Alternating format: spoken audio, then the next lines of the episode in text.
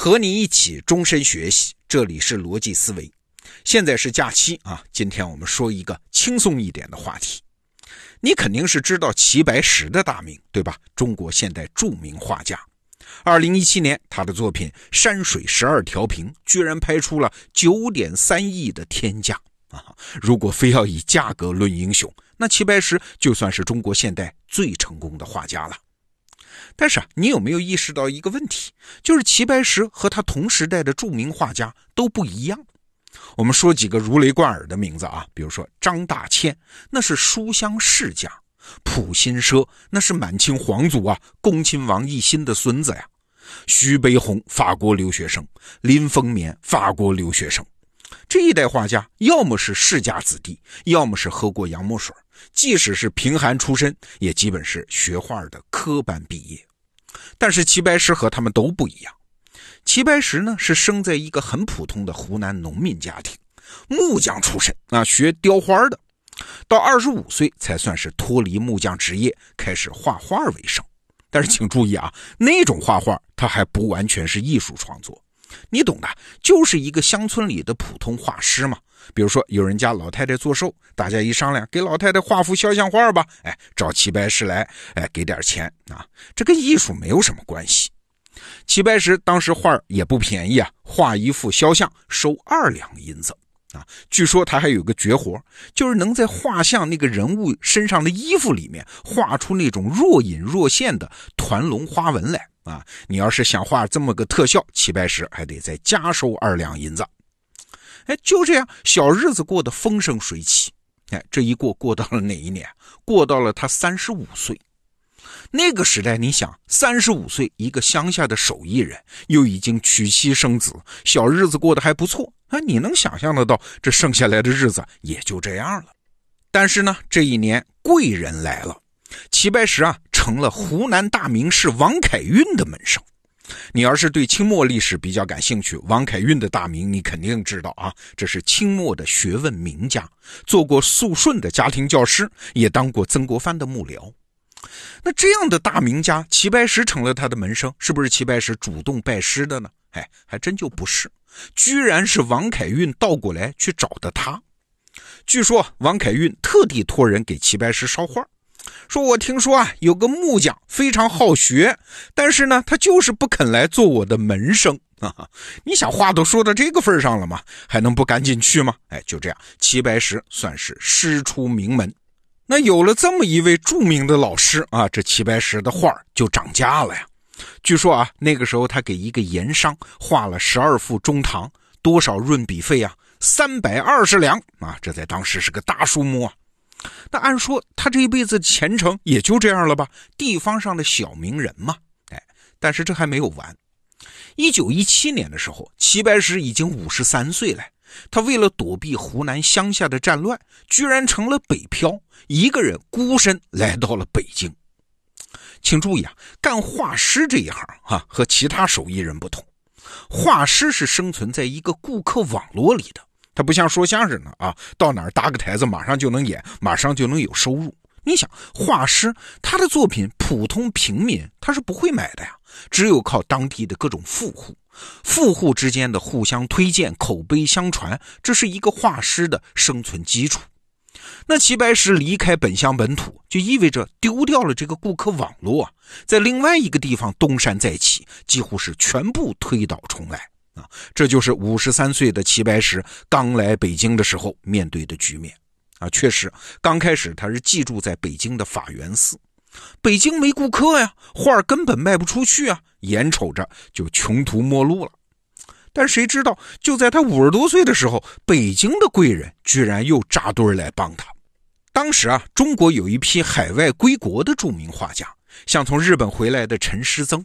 陈师曾是谁啊？就是史学大家陈寅恪的哥哥啊。除了陈师曾，还有从法国回来的林风眠、徐悲鸿，居然都认准了这个木匠出身的老年北漂，五十多岁的齐白石，不遗余力的帮他。先是呢，陈师曾看到齐白石的那些滞销的篆刻和画，大为赞赏，特地跑到法源寺去找到齐白石，和他结为至交。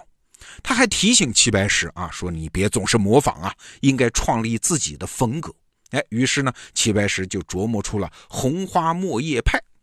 后来呢，陈师曾还把齐白石的画带到了日本，参加国际艺术展览，大获成功啊！这样齐白石就脱胎换骨了，就正式从一个湖南来的画师变成了国际知名的画家。后来已经是北京国立艺专校长的林风眠力排众议啊，聘请齐白石担任国画教授啊。当教授居然没文化，是个木匠，当时也是一个创举。除此之外，当时北京的那些文化名流，像梅兰芳这样的人，都很喜欢齐白石，处处抬举他。齐白石的江湖地位就这样慢慢的坐稳了。你看齐白石这一生啊，从县里到省里，从省里到北京，这身边总是有人在关键时刻拉他一把。那你说这是为啥呢？那齐白石画技高超，这当然是最重要的原因啊。但是有生活经验的人也知道，手艺人、艺术家往往不是因为他有本事，所以才有机会。现实生活中的逻辑呢，哎，往往是反过来的，是因为他有大量的机会，所以他有条件磨练他的本事。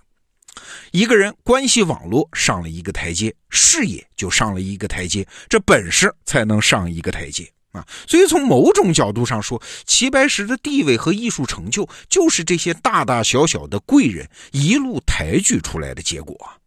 那齐白石是一个特别会钻营的人吗？哎，从我看到的资料来说，好像也不是。他这一生啊，几乎没有刻意攀附过谁，都是别人主动来找他。那你说他是特别有人格魅力吗？哎，齐白石也留下很多奇闻异事啊，都是说他身上臭毛病不少。啊，比如说小气，待客的几盘点心十多年不换啊，那个绿豆糕都生了虫子，他还跟宝贝似的还锁起来。而且呢，哎，他还有点好色，都九十多岁了，看到当时的年轻女演员来拜访，觉得人家漂亮，就拉着人家的手不放。这些毛病都有了，但是奇怪，就算他是这样，还没人烦他。所以啊，我琢磨来琢磨去，可能只剩下一个解释了。那就是齐白石的身上有一种奇特的能力，看见他的人就是想帮他。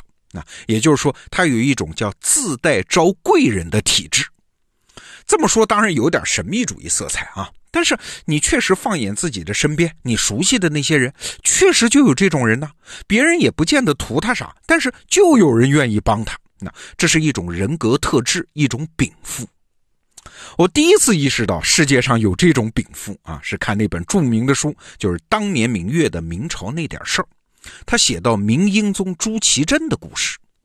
明英宗这个人呢，在历史上名声不好啊，什么宠爱宦官呐，搞什么御驾亲征啊，最后在土木堡之变是全军覆没，自己也当了蒙古人的俘虏。但是当年明月发现呢，这个明英宗身上带有一种奇怪的特质，就是只要遇到他的人。都喜欢他，都很容易成为他的朋友，甚至最后愿意豁出性命去帮他。啊，要不然明英宗也就没有后来我们知道的那些故事了。你想哈，在中国历史上被敌人掳走，然后还能生还的皇帝，好像只有他这么一位啊。在中国历史上下台当了太上皇，已经被囚禁起来了，被在任的皇帝严防死守，最后还能复辟再当上皇帝的，哎，也只有他这么一位。具体的过程我就不说了。总之，这一路上九死一生，每到关键时刻，就有一位萍水相逢的人出手帮他啊。那这件事如果只发生一两次，那可能是别人想利用他的身份；但是如果在他身上反复发生，那就不能不说有他自己人格的原因了。你看，明英宗朱祁镇身上是不是也有我们今天说的齐白石类似的禀赋啊？叫自带招贵人的体质。那今天呢，我把这两个八竿子打不着的人连起来说，其实是想提醒自己留意一个现象。通常啊，我们会认为一个人要想有所成就，哎，你得高瞻远瞩，得深谋远虑，得会管理人脉，得不断努力。总之啊，你就得靠自个儿。但这个世界上呢，确实存在着另外一套算法，就是让别人愿意帮你，而且知道怎么帮你。这后面这句话很重要啊。让别人愿意帮你，这是一种独特的禀赋啊，学也学不来。但是在齐白石和朱祁镇身上还有一个特点，就是别人能清晰的知道怎么帮他有用。比如我们今天说的一个画家，你只要到处推荐他的画，或者是帮他提高艺术水平，那对他就有用。一个皇帝，你想帮他，帮他回到北京，帮他复位，那当然就有用啊。皇帝的事儿太复杂了，我们先不提。但是在齐白石身上呢，我们能看到一个收获啊，就是看到了手艺这个东西的价值。有手艺的人呢，意味着你有确定的成长方向，你有自己的人生根基啊，那它对我们的价值就很大了。